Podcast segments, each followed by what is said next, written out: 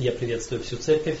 В прошлую субботу э, у нас в Коневской мы э, начали разговаривать, начали обсуждать символы спасения, которые есть э, в Священном Писании. И первый символ спасения, который мы увидели в Библии, это одежда, которую э, Господь представил Адаму и Еве после их греха, чем Он э, покрыл их неправедность, их наготу, э, даровав им надежду на то, что в свое время Иисус Христос, который свою одежду праведности дарует людям, грешникам, приходящим к Нему, что Он совершит это спасение.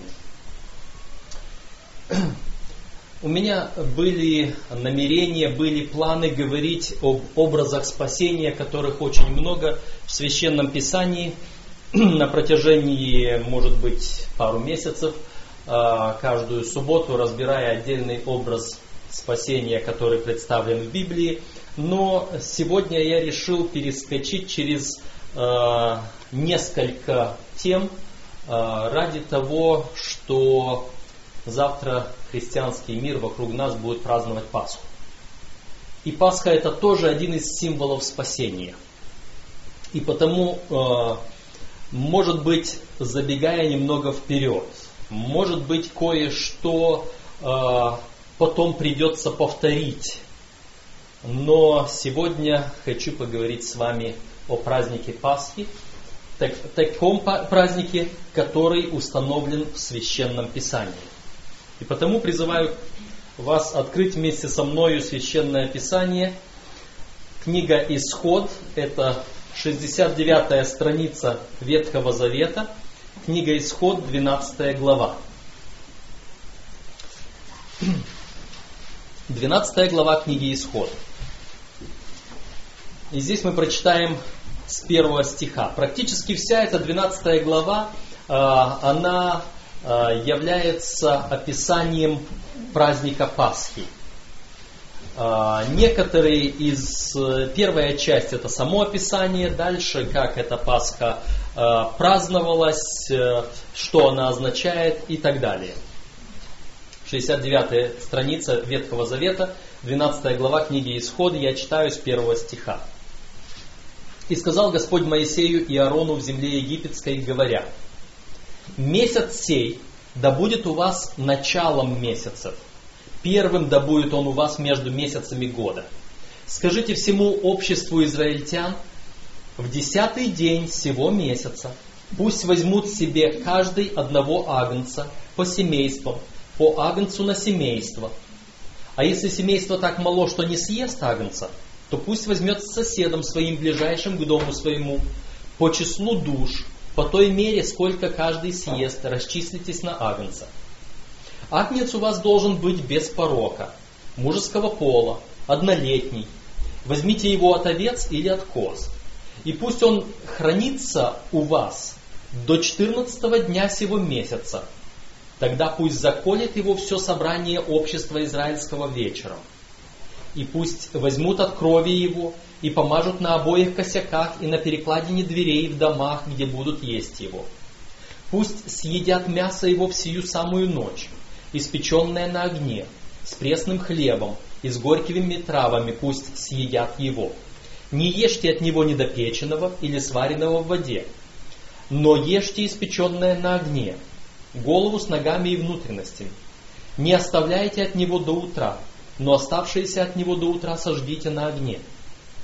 Ешьте же его так. Пусть будут чресла ваши припоясаны, обувь ваша на ногах ваших, и посохи ваши в руках ваших, и ешьте его с поспешностью. Это Пасха Господня. А я в сию самую ночь пройду по земле египетской и поражу всякого первенца в земле египетской, от человека до скота, и над всеми богами египетскими произведу суд. Я Господь. Вот э, постановление о Пасхе, которое мы находим. Читая дальше эту главу до самого конца, мы увидим, как все это происходило, как происходило избавление народа израильского. Но давайте посмотрим на э, то что все это означает во свете священного писания? Эм, в первую очередь э, мы должны вспомнить, что народ израильский находился в египетском рабстве. И э, Господь обещал избавить свой народ из рабства египетского. И сейчас вспомним самую первую заповедь, которую Господь дал народу израильскому. Вы помните, с чего начинается эта заповедь? Я, Господь, Бог твой, выведший тебя из Египта. Вот, вот это понятие вывести из Египта в Священном Писании в дальнейшем используется несколько раз, показывая, что Египет это символ того, где есть зло. Это духовный Египет, это духовный Содом, это духовный Вавилон. Вот этих три города, Египет, Содом и Вавилон, они, вернее, Египет это как бы не город, это страна, но три географических наименования используются в Священном Писании как то место, откуда Господь желает вывести свой народ. И первым местом был Египет. Оттуда Господь выводил. Откуда нас сегодня Господь желает вывести? Из мира сего. В первую очередь Господь желает нас спасти от нас самих, от нашего греховного естества. Когда мы говорим о крещении, то мы э, думаем о том, что э, когда человек совершает крещение, он умирает, погребаясь в водной могиле, умирает для своей прежней греховной жизни. А потом воскресает для того, чтобы воскреснуть для новой жизни. Апостол Петр, э, когда говорил о крещении, он связывал это, между прочим, с выходом из Египта. Один из моментов выхода из Египта, который мы знаем сразу после Пасхи, это был переход через Черное море или через Красное море. И мы э, читаем в первом послании Петра, в третьей главе, это 175 страница Нового Завета. Э, и здесь э, мы говорим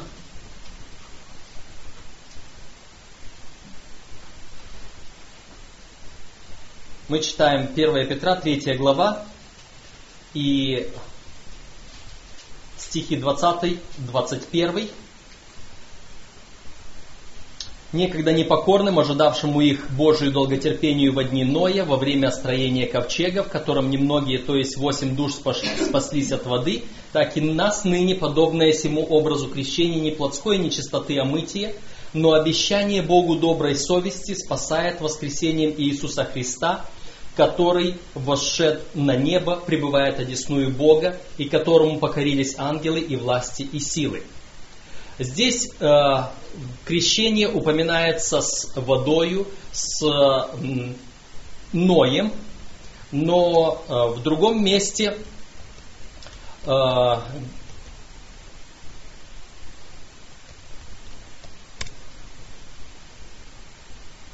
Первое послание Коринфянам апостол Павел говорит о том же самом крещении. И мы смотрим на десятую главу на странице 211 с первого стиха. И мы читаем.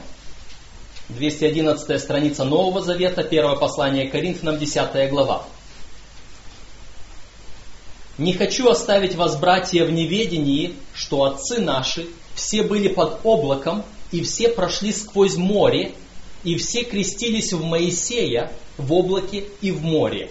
И все ели одну и ту же духовную пищу, и все пили одно и то же духовное питье, ибо пили из духовного последующего камня. Камень же был Христос. То есть, вот таким образом мы видим, как вот эти образы, э, образы спасения, они пересекаются вместе – выход из Египта, выход из рабства. проход через море, хоть во времена Ноя, хоть во времена Моисея, и крещение в воде, это тот же самый символ. Далее, выходя из Египта, были опыты в пустыне, у скалы, когда не было воды, когда Арон и Моисей воду из скалы выводили для народа, апостол Павел говорит, эта скала также была образом Иисуса Христа. Параллель между одним и другим очень большая. Итак, Египет. Это место, откуда Господь хочет нас спасти в первую очередь. Это наше греховное состояние. Но тогда Он выводил свой народ и организовывал его. А, что мы смотрим а, здесь? 12 глава Исход, возвращаемся обратно а, к ней. И видим, что в этот день, когда Господь собрался выводить народ из Египта, Он говорит, месяц сей, второй стих я читаю, да будет у вас началом месяца, первым да будет он у вас между месяцами года. Бог э, указывает на, на важность этого праздника настолько, что он меняет исчисление года у евреев. На самом-то деле это был седьмой месяц у них. Но здесь это первый месяц года. У евреев обычно осенью Новый год. Новый год гражданский. Примерно выпадает на сентябрь. Примерно потому, что они пользуются лунно-солнечным календарем, а не солнечным таким, как мы. И поэтому э, даты у нас в году не совпадают.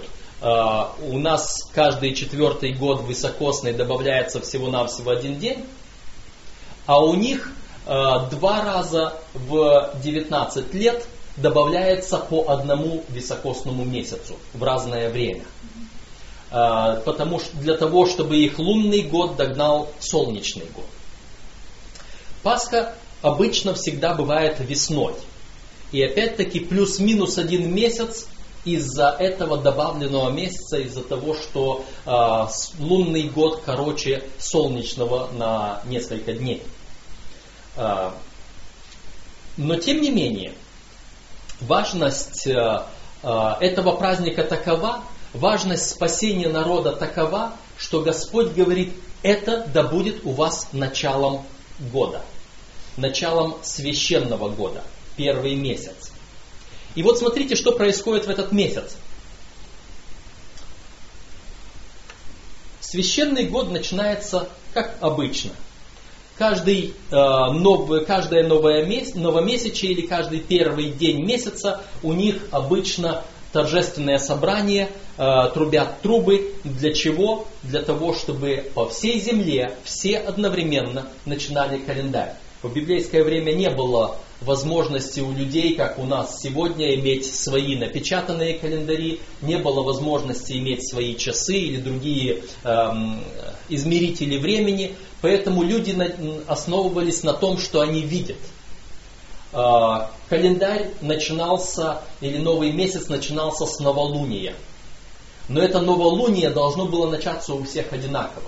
Чтобы оно началось в один и тот же день, Тогда наблюдатели в Иерусалиме начинали трубить в трубы, и сторожа на других э, стенах других городов, которые слышали трубный зов, тут же его подхватывали. И так вся страна трубила в трубы в ночь на, с последнего на первый день месяца. И для того, чтобы этот день был, э, э, чтобы этот день был учтен и замечен всеми, этот день был у них праздничный, выходной – в этот день также не работали, как и в субботу. Но не работали не потому, что это был грех, а для того, чтобы отметить начало нового месяца. Чтобы у всех пошло исчисление нового месяца по календарю, людям легче будет считать несколько недель, 30 э, дней, 28 от 28 до 31 дня в месяце, э, чем э, считать целый год. Это было каждый новый месяц начинался так. И мы сейчас говорим о, а, первом месяце священного года. А, когда мы будем говорить дальше, спустя некоторое время об образах спасения и будем вспоминать другие праздники, то мы будем говорить и о празднике Нового года гражданского. На Новый год гражданский в течение девяти дней трубили трубы. И он назывался праздник труб. Потому что девять дней трубы трубили. Здесь только один день, но на десятый день происходит нечто. На десятый день гражданского Нового года тоже происходит нечто. Но мы об этом будем говорить позже. Сегодня, в десятый день всего месяца, пусть возьмут себе каждый одного агнца по семействам, по агнцу на семейство. И вот они берут вот этого однолетнего ягненка, и вот смотрите, шестой стих. «И пусть он хранится у вас до 14 дня сего месяца». Что значит «пусть возьмут»? Это был народ, который э, обычно пас овец. Если мы посмотрим на историю перехода евреев в Египет, в то время было правление э, Иосифа. Иосиф сразу их Э, оповестил, им сказал, что вы когда придете, говорите, что мы пастухи.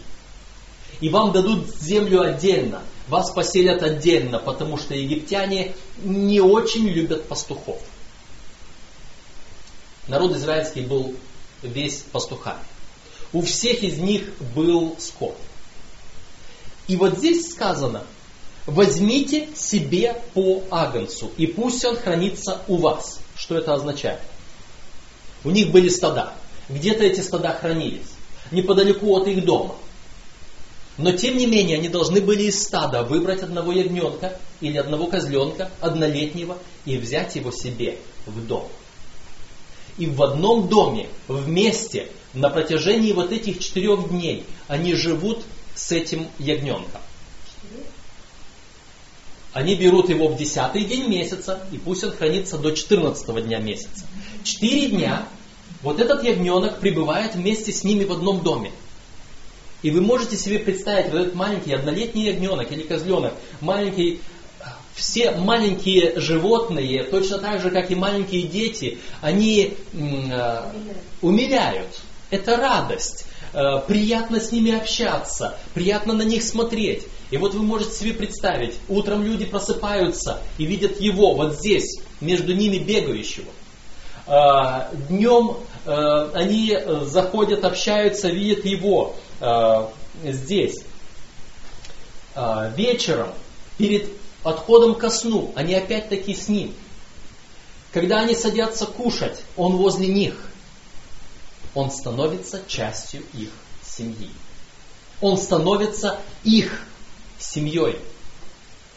И вот теперь и написано, шестой стих я читаю. Пусть он хранится у вас до 14 дня сего месяца, тогда пусть заколет его все собрание общества израильского вечером.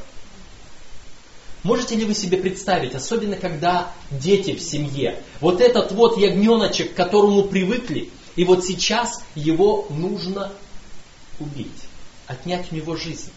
Вы представьте себе, эти же самые дети скажут, а почему не взять другого какого-то сейчас?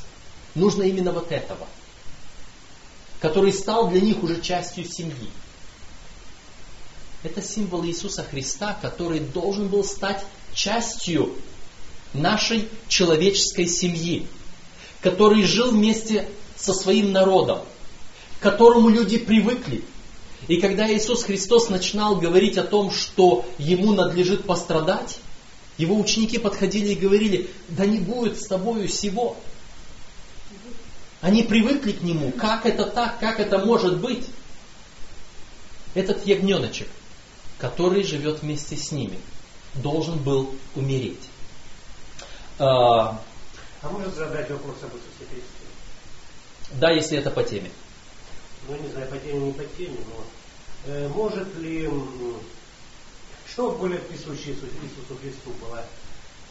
Духовность или фарисейская религиозность? И может ли религиозность спасать? Я сейчас отложу этот вопрос мы вернемся к нему, может быть, в другое время, потому что это не будет касаться нашей темы. Мы не будем сейчас отвлекаться. А, этот, э, посмотрим, вернемся назад к этому ягненку. Почему ягненок должен был умереть и что объясняли детям? 12 стих. А я, говорит Господь, в сию самую ночь пройду по земле египетской и поражу всякого первенца в земле египетской от человека до скота. И над всеми богами египетскими произведу суд. Я Господь. Вот подумайте о том, что Господь сейчас для того, чтобы вывести свой народ из Египта, Он хочет избавить его Фараон не отпускает, потому что это же, ну, будем так говорить, и для экономики страны нечто, потому что рабы, которые на них работают, они сейчас уходят. Но Господь производит суд. Каждого первенца Он обрек на смерть. Каждого первенца в земле египетской. И народ израильский тоже находится в земле египетской. И практически каждый первенец, даже из народа израильского, обречен. Но смотрите, что написано. Седьмой стих. «И пусть возьмут от крови его и помажут на обоих косяках и на перекладине дверей в домах, где будут есть его». Для чего? 13 стих. «И будет у вас кровь знамением на домах, где вы находитесь, и увижу кровь, и пройду мимо вас, и не будет между вами язвы губительной, когда буду поражать землю египетскую. То есть, вот этот ягненок умирает для того, чтобы не умер первенец в этом доме. Этот ягненок умирает для того, чтобы первенец не умер. Он умирает вместо. И символ, его кровь, показывает, что вот здесь, в этом доме, люди, которые верят в избавление, данное Господом. И мы сразу сейчас уже с позиции христиан, когда мы смотрим назад на Иисуса Христа, смотрим на то, что произошло в прошлом, и мы сразу видим этот символ. И Иисус Христос умер вместо нас, чтобы мы не умерли. И когда мы верим в Иисуса Христа, то Его кровь спасает нас, очищает нас от всякого греха, от того, чтобы мы не погибли. Все Евангелие, вся благая весть, она вращается вокруг вот этой вести. Тогда, совершая этот праздник Пасхи, устанавливая его, Господь установил специально максимальный набор символов для того, чтобы люди имели веру не только в избавление из Египта, но имели веру в избавление потом от греха и от смерти.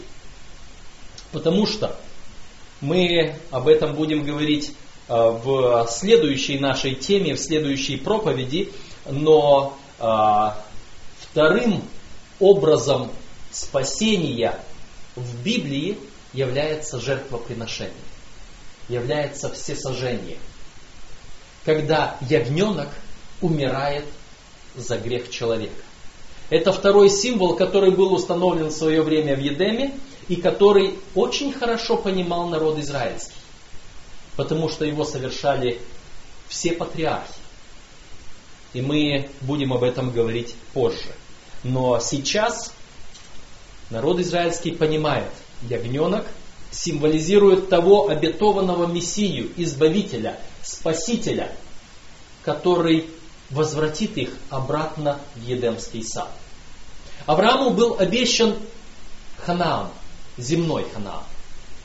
Он путешествовал по Ханаану. Он вышел из Ура Халдейского, откуда его вывел Господь, привел сюда на эту землю, и он ему говорил, вот это та земля, вся земля, которую ты видишь, я дам тебе и потомству твоему. Но не сейчас, а потом. И было Аврааму предсказано, что его потомки еще будут в рабстве на протяжении до исполнения 430 лет. И здесь тоже, а, когда вы прочитаете эту главу, вы увидите упоминание, что в то время, когда исполнилось 430 лет, был выведен народ израильский из Египта. Был выведен обратно туда же, в тот Ханаан, который обещан Аврааму.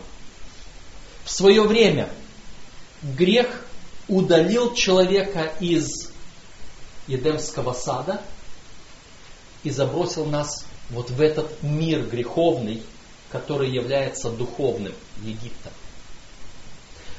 Праздник Пасхи должен символизировать то, что Господь выведет нас из этого духовного Египта назад в тот духовный Ханаан, в тот Едемский сад, в тот рай, который потерял в свое время Адам и Ева. Вот такой символ имеет Пасха. Но читаем дальше. Мы уже увидели, что ягненок, который прожил 4 дня вместе с семьей, он погибает за первенца, кровь его становится знаком, что здесь есть люди верующие в спасение. И дальше что делается? Восьмой стих. Пусть съедят мясо его в сию самую ночь, испеченное на огне, с пресным хлебом и с горькими травами пусть съедят его. Не ешьте от него недопеченного или сваренного в воде, но ешьте испеченное на огне, голову с ногами и внутренностями. Не оставляйте от него до утра, но оставшееся от него до утра сожгите на огне. Вот этот момент был вообще-то новый для народа Божьего в символике. До сих пор были жертвы, которые сжигали полностью. До сих пор жертвы сжигались, нельзя сказать полностью, потому что шкура с них снималась. Мы уже говорили о символике одежды. Это шкура с жертвенного животного. Только шкура снималась, все остальное сжигалось. Но здесь народу сказано, что они должны съесть мясо этой жертвы. И что означает съесть? Что означает, когда я что-то съедаю? Оно становится частью меня. То, что я ем, оно становится частью меня. Оно превращается в меня. Более того, это то, что поддерживает мою жизнь, подпитывает меня. И вот теперь мы думаем о символике. Агнец представляет собой Иисуса Христа. И вот этого Иисуса Христа я должен съесть. Оно, может быть, звучит как-то не совсем понятно, но тем не менее вспомните, э, Иисус Христос говорил о себе, «Я есть хлеб жизни» хлеб живый, сшедший с небес. Он говорил о себе потом, что вы должны есть этот хлеб, вы должны есть плоть мою и пить кровь мою. Не потому, что мы сейчас становимся людоедами, в этом символика. Потому что мы должны принять Иисуса Христа в себя, как источника жизни. Он становится частью нас, мы становимся частью Его. Он будет поддерживать нашу духовную жизнь. И вот это единение, оно имеет важное значение. Потому что мы сейчас не просто знаем об Иисусе Христе. Вот Иисус Христос когда-то жил, Он когда-то что-то для нас сделал, ну все хорошо, это история. Нет. Только тогда, когда Он станет частью моей жизни, когда Он наполнит мою жизнь, когда Он будет поддерживать мою жизнь. И я нуждаюсь в Иисусе Христе так часто, как я нуждаюсь в пище как я нуждаюсь в хлебе, как я нуждаюсь в воде, потому что Иисус Христос это хлеб, Иисус Христос это вода, это питье. Как нуждаются в виноградном соке, Иисус Христос символ виноградного сока, как нуждаются в другом питании мяса, было образом, это пища, Иисус Христос был представлен в виде этой пищи. Во всем, насколько я нуждаюсь в питании, настолько я нуждаюсь в Иисусе Христе. То есть мы не должны жить по мирским принципам, принципам и обычаям. Это одно дело, что мы по мирским не должны жить. А мы, если живут? мы говорим о том, что если живут люди грешат, и люди живут и грешат, а мы к этому не, мы не должны смотреть на чьи-то грехи, и мы не должны их копировать. Наша цель сейчас, мы говорим о том, как, когда спасение может быть. Иисус Христос говорит, выйдите из среды их и отделитесь. И мы должны отделиться, если мы хотим быть спасенными. И это практически, Неформально, правильно? ну да, мы отделяемся духовно. Мы не можем отсюда сейчас сказать, все, мы здесь больше не живем, и давайте мы вон там организуем какой-то свой монастырь. Библия никогда не учит о том, что мы должны выйти из мира, уходить в монастырь. И для этого давайте я вам прочитаю из э, Евангелия от Иоанна, из 17 главы, коль скоро мы затронули этот текст, это, эту мысль.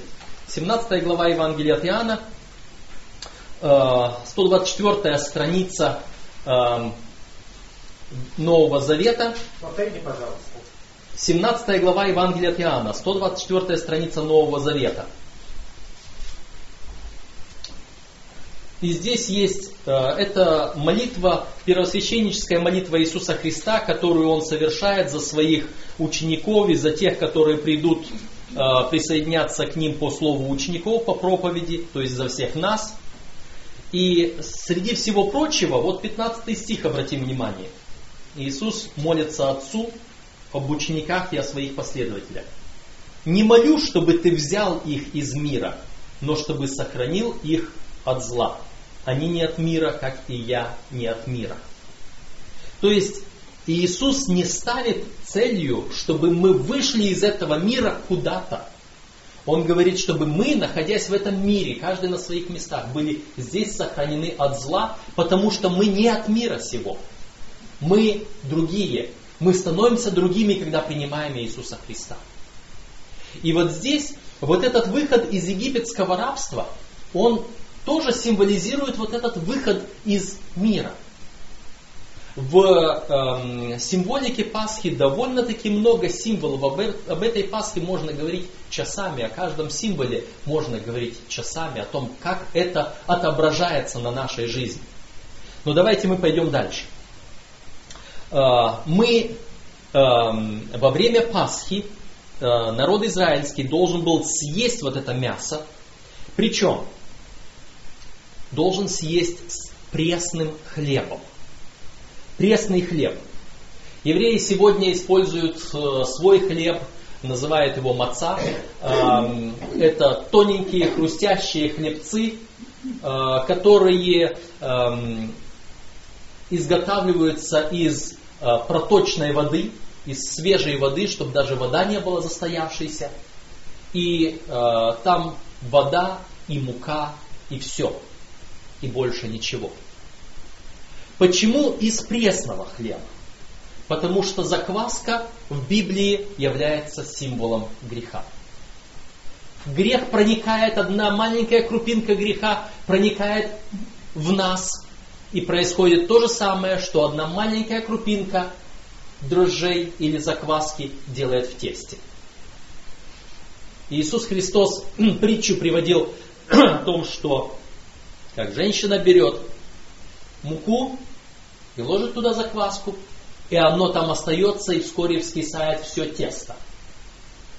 Иисус Христос использует этот пример для того, чтобы мы поняли, с одной стороны, так действует и Божья природа, Божье царство, иногда маленькое семечко, маленькое зернышко истины, которое сеется в наше семя, оно потом со временем прорастает, развивается до тех пор, пока не приводит нас в идеальные отношения с Богом, пока не создает в нашем сердце Царство Божье. Но и грех действует точно так же. И э, здесь э, Господь специально устанавливает, и дальше после Пасхи начинается праздник опресноков или семь дней пресного хлеба. На протяжении этих семи дней в народе израильском нет ничего квасного в домах. Накануне праздника Пасхи, накануне вот этих опресночных дней, они специально проходят и ищут в доме, чтобы не было ничего квасного. Оно должно быть удалено из своих, из жилища. В доме не должно остаться ничего кислого, квасного, что было бы закваской. В то время, когда мы читаем здесь о празднике Пасхи, вы можете э, так время от времени думать и вспоминать, а как празднуют Пасху сегодня христиане. Кажется, все наоборот. Да, вот как Кажется... мирские обычаи уходят в церковь. Вот а вошло это, наверное, совсем незаметно в свое время. Сегодня совсем не та Пасха, которую, которая описана в Библии.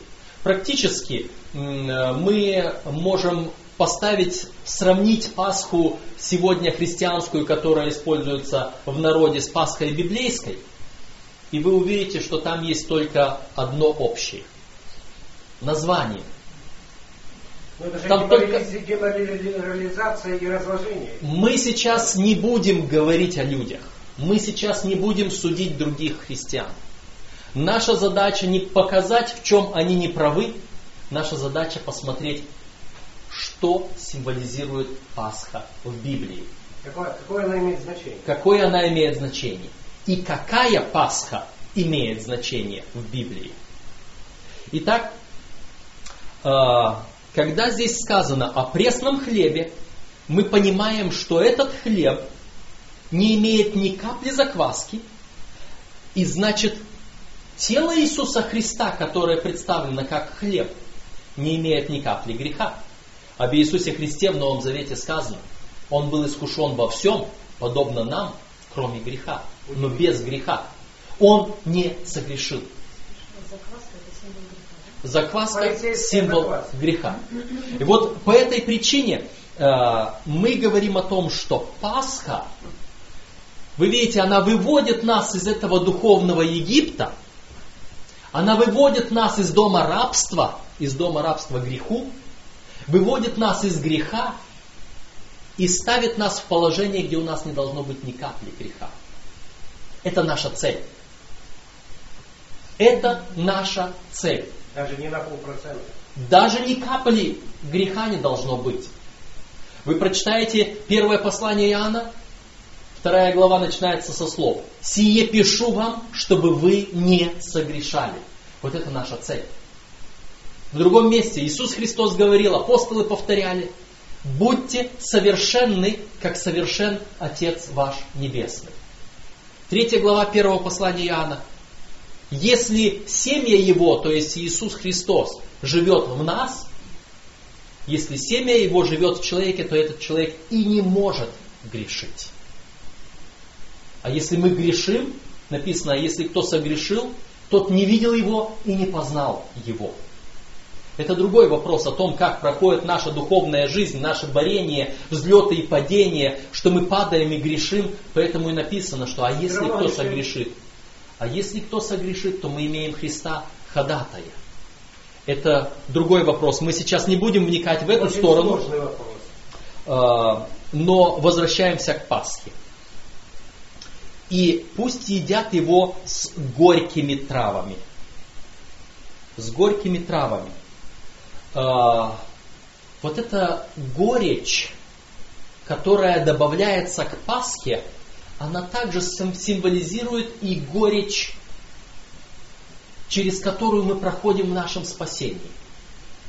Через многие лишения, которые нам приходится, через которые приходится пройти. Вспомните слова Иисуса Христа, который говорил, не мир пришел я принести, но меч. И люди сразу э, возмущаются и говорят, как это так? Бог, который говорит о себе, Бог есть любовь, и тут приносит не мир, а меч.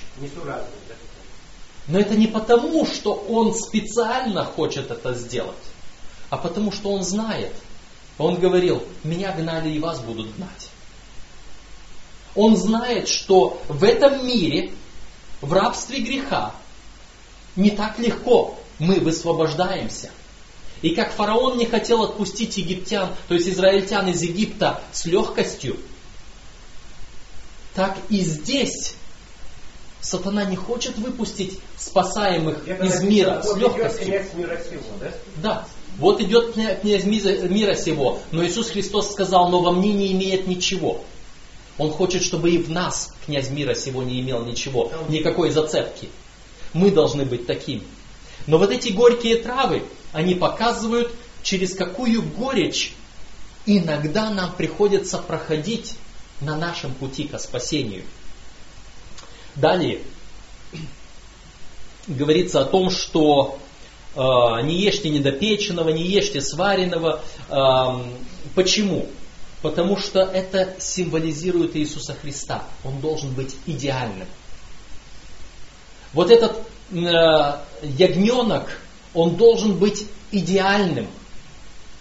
И все должно быть идеально. Почему? Потому что Иисус наш идеален.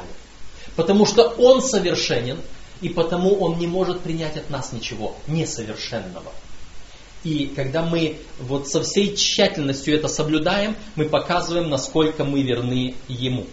Затем, все остальное не оставляйте от Него до утра, но оставшееся от Него до утра сожгите на огне. Это потому что святыня, нельзя с ней обращаться просто так. Вообще, почему не, не надо было оставлять до утра?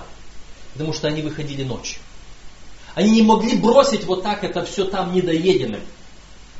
Они не могли взять его с собой в дорожную сумку и пойти, чтобы потом доедать в пути, в пути уже не те условия.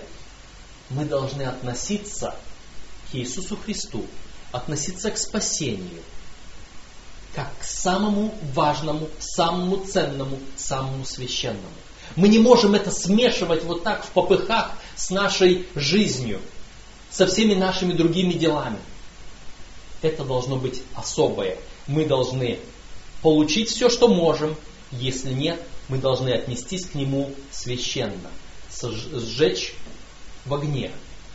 Это э, подчистить, оставить за собой чистоту, убрать за собой.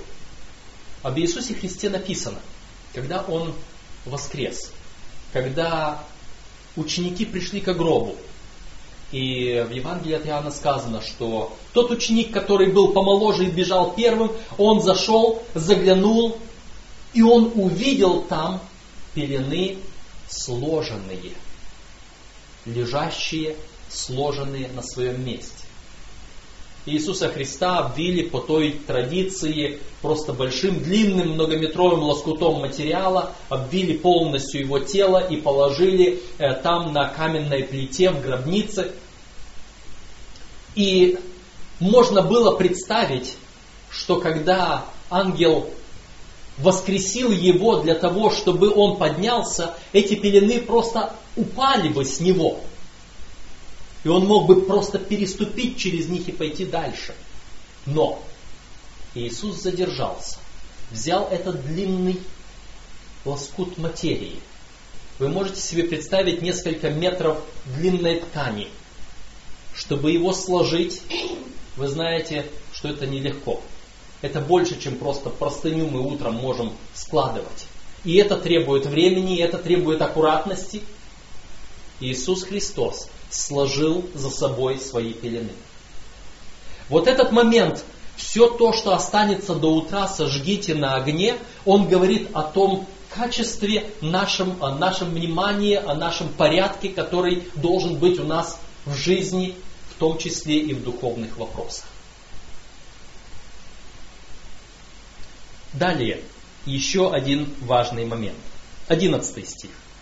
Ешьте же его так – Пусть будут чресла ваши припоясаны, обувь ваша на ногах ваших, и посохи ваши в руках ваших, и ешьте его с поспешностью, это Пасха Господня. И слово Пасха означает выход. Ешьте с поспешностью, потому что это выход. Вы выходите. Вы будьте готовы в любой момент, как только Господь вам скажет, сразу встали и пошли. В Новом Завете неоднократно говорится о нашем бодрствовании. Неоднократно говорится о том, что мы не знаем ни дня, ни часа пришествия Господа. Будьте готовы всегда, в любой момент. Вот эта вот готовность, которая проповедуется в Священном Писании, особенно в Новом Завете. Вот эта готовность, вот она видна здесь. Ешьте его с поспешностью. Постарайтесь быстро, как только будет дана команда, быстренько все привели в порядок, все, что не доели, сожгли и вышли. Потому что это выход Господний. Пасха Господня. Господь выходит за нами, мы должны быть готовы последовать за Господом. Есть еще много деталей у Пасхи, о которых можно было бы говорить, но стоит сейчас прочитать еще пару текстов, которые мы находим здесь. А, давайте в этой же самой 12 главе посмотрим на стих 46. 46 стих. В одном доме должно есть ее, не выносите мясо вон из дома, и костей ее не сокрушайте. И костей ее не сокрушайте. Кажется, маленький штрих. Но э, Новый Завет, когда мы смотрим на жизнь Иисуса Христа, он подчас обращает внимание на самые разные мелкие, казалось бы, детали. А, откроем 126 страницу Нового Завета, это 19 глава Евангелия от Иоанна. И прочитаем там стихи с 31 по 36. 126 страница Нового Завета, 19 глава Евангелия от Иоанна, с 31 стиха я читаю. Но как тогда была пятница, то иудеи, дабы не оставить тел на кресте в субботу, ибо та суббота была день великий, просили Пилата, чтобы перебить у них голени и снять их. И так пришли воины, и у первого перебили голени, и у другого распятого с ним. Но пришедшие к Иисусу, как увидели его уже умершим, не перебили у него голени, но один из воинов копьем пронзил ему ребра, и тот час истекла кровь и вода. И видевший засвидетельствовал истинно свидетельство его. Он знает, что говорит истину, дабы вы поверовали. Ибо сие произошло, да сбудется Писание, кость его да не сокрушится. Вот, казалось бы, маленькая деталь. Но эта деталь есть пророчество. Пророчество об Иисусе Христе. Если мы какую-нибудь деталь из священного писания, из обрядов, из образов не исполним в точности, это может потом повлиять на наше понимание Иисуса Христа. Мы позже будем еще вспоминать об, о других образах спасения. Сегодня я уже упомянул о том, что а, вот эта скала, из которой извлекали Моисей и Аарон воду, являлась скалою Иисусом Христом. Апостол Павел писал, мы прочитали в первом послании к Коринфянам об этом. Но один маленький штрих дважды извлекали воду из скалы. Один раз Господь сказал, подойди и ударь по скале. А другой раз Господь сказал, подойди и скажи скале. Но Моисей и Аарон согрешили в тот момент, будучи возбужденными этой толпой, они сказали, разве нам извлечь воду из этой скалы, и подошли и ударили дважды по скале, вместо того, чтобы просто сказать этой скале. И потом Господь сказал, из-за этого вы, Моисей и Аарон, не войдете в эту землю.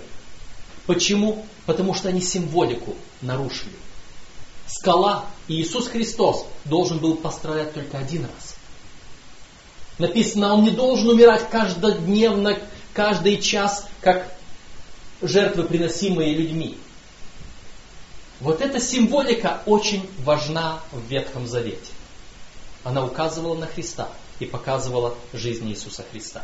И вот здесь этот момент, что нельзя было ломать кости этого ягненка, оно указывало, что у Христа не сокрушится кость. Давайте посмотрим еще на пару моментов. Откроем, мы в Новом Завете находимся, откроем 32 страницу Нового Завета, это 26 глава Евангелия от Матфея. И прочитаем здесь первые два стиха.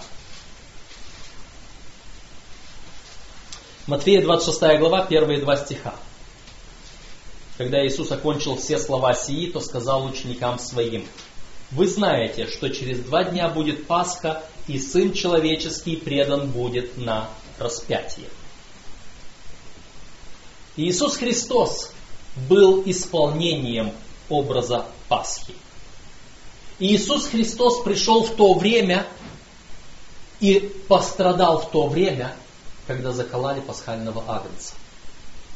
И если мы прочитаем внимательно э, историю в Священном Писании, здесь, э, что происходило на Пасху, то получается, что Иисус Христос умер в то время, когда должны были заколоть пасхального ягненка. Э, потому что должен был быть вот этот вечер, к вечеру э, Пасхи. Иисус умер, и его не хотели оставлять на кресте висящим, его похоронили. Как раз на заходе солнца. И что происходит дальше? А, пару страниц перелистнем, 27 глава Евангелия от Матфея, стихи 50, 27 глава Евангелия от Матфея, 50-51 стих. Иисус же, опять возопив громким голосом, испустил дух, и вот завеса в храме раздралась надвое сверху донизу, и земля растряслась, потряслась, и камни расселись. В этот момент, когда Иисус умер, в храме завеса, отделяющая святое от святого святых, самая святая часть храма разорвалась причем сверху донизу. Они были свидетелями этого? Свидетелями этого были священники. Потому что э, в притворе храма могли находиться все иудеи, и они могли видеть то, что происходит во святом отделении. Во святое святых не должны были заходить никто, кроме как однажды в году на день очищения. Первосвященник вот здесь проводил обряд, э, заносил кровь ягненка туда и кропил на вот эту завесу. Завеса в Скинии была пятиметровой высоты. Завеса в храме Соломона была 15-метровой высоты. Вот это был храм Ирода, он был меньше. Я не могу сказать, какого размера была завеса здесь. Но в любом случае, даже если этот храм Ирода был уже после разрушенного храма Соломона восстановлен гораздо меньшего, меньшей славы, э, чем тот, все равно это было не меньше, чем в скине, не меньше пяти метров. И разорвать сверху до низу человек не смог бы. Это сделал Господь. И в это время обнажилась вот то святое святых, в котором должен был находиться ковчег завета, но после Вавилонского пленения его там не было. Потому что Еремия спрятал ковчег завета, и он не был больше возвращен в храм. И в этот момент все люди, стоявшие в э, притворе храма Соломона, храма вот этого Иерусалимского, и они могли наблюдать все то, что происходит там, потому что это было накануне Пасхи. На Пасху весь народ сходился туда, и люди все там толпились, наблюдали церемонию, и они могли увидеть это. Потому что это и землетрясение, это и разорванная завеса. И когда мы читаем книгу «Желания веков», там указан еще один маленький штрих, что в это время от случившегося у священника выпал нож, и ягненок убежал. Почему? Потому что эта Пасха уже не нуждалась в ягненке. Потому что на эту Пасху был заклан истинный агнец. Он пролил свою кровь. И с этой Пасхи, с этого момента мы читаем, прочитаем первое послание Коринфянам, пятую главу и стих 7. 207 страница Нового Завета. Первое послание Коринфянам, 5 глава и стих 7.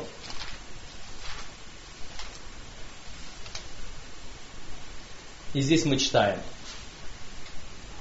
Итак, очистите старую закваску, чтобы быть вам новым тестом, так как вы бесквасны, ибо Пасха наша, Христос заклан за нас. Посему станем праздновать не со старую закваскою, не с закваскою порока и лукавства, но со пресноками чистоты и истины.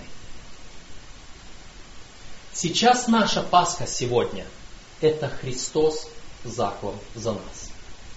И сейчас наши опресноки, пресный хлеб, который мы празднуем, это то, что символизирует теперь нашу чистоту, по крайней мере, какой она должна быть, очищенной Иисусом Христом. И апостол Павел пишет, вы бесквасны, потому что Пасха наша, Христос заклан за нас. Вы видите эту символику.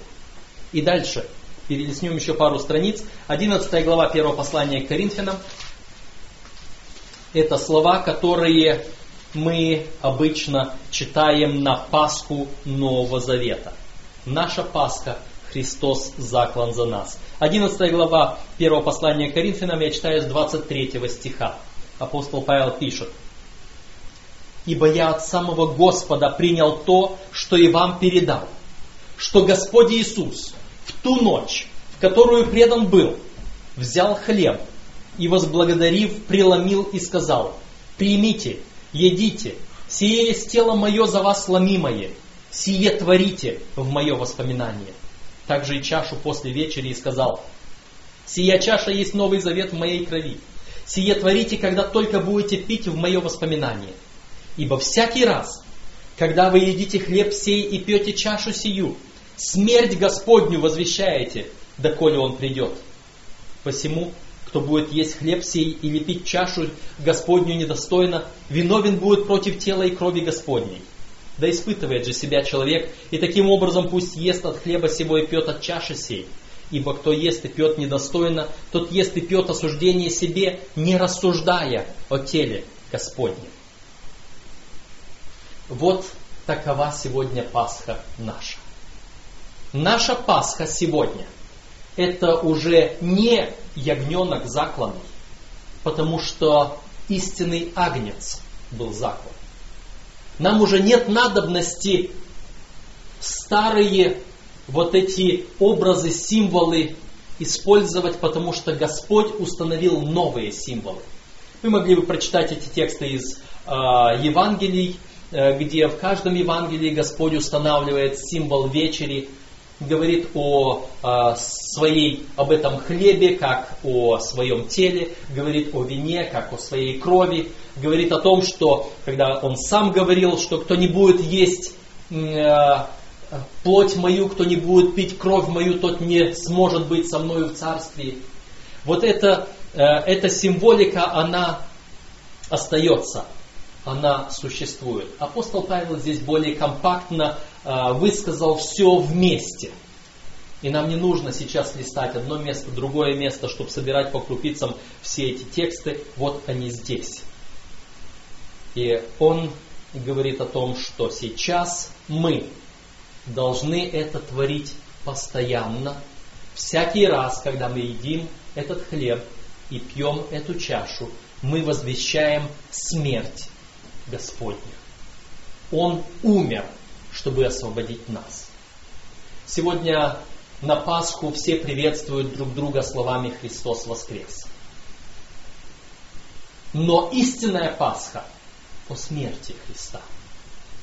Истинная Пасха с пресным хлебом, с горькими травами, с виноградным соком, как символом пролитой крови. Иисус Христос умер за нас чтобы открыть нам выход из греха. Вот таков образ спасения сегодня. Это не единственный образ спасения, их много. Но в то время, когда народ вокруг празднует Пасху, думая, что он совершает нечто священное, христианское, библейское, мы должны знать истинное учение Библии. Поблагодарим Господа за все то, что Он совершает для спасения нашего. Помолимся.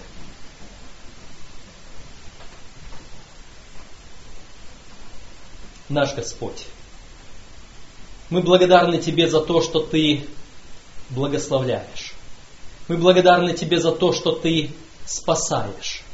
Мы благодарны Тебе за то, что Ты открываешь себя в Слове Твоем. И сегодня, признавая Тебя, нашего Спасителя, и понимая, что в Священном Писании Ты открываешь образы, поясняющие нам спасение Твое, мы желаем быть верными Тебе во всем. Мы желаем быть совершенными, как Ты просил того. Мы желаем быть бесквасными. Сделай это возможным для нас, Господи. Очисти нас кровью Твоею, которая пролилась за нас с Голговского креста, чтобы даровать нам спасение. Выведи нас из мира греха, чтобы Царство Твое было внутри нас. Да прославится имя Твое ради Христа. Аминь. Аминь.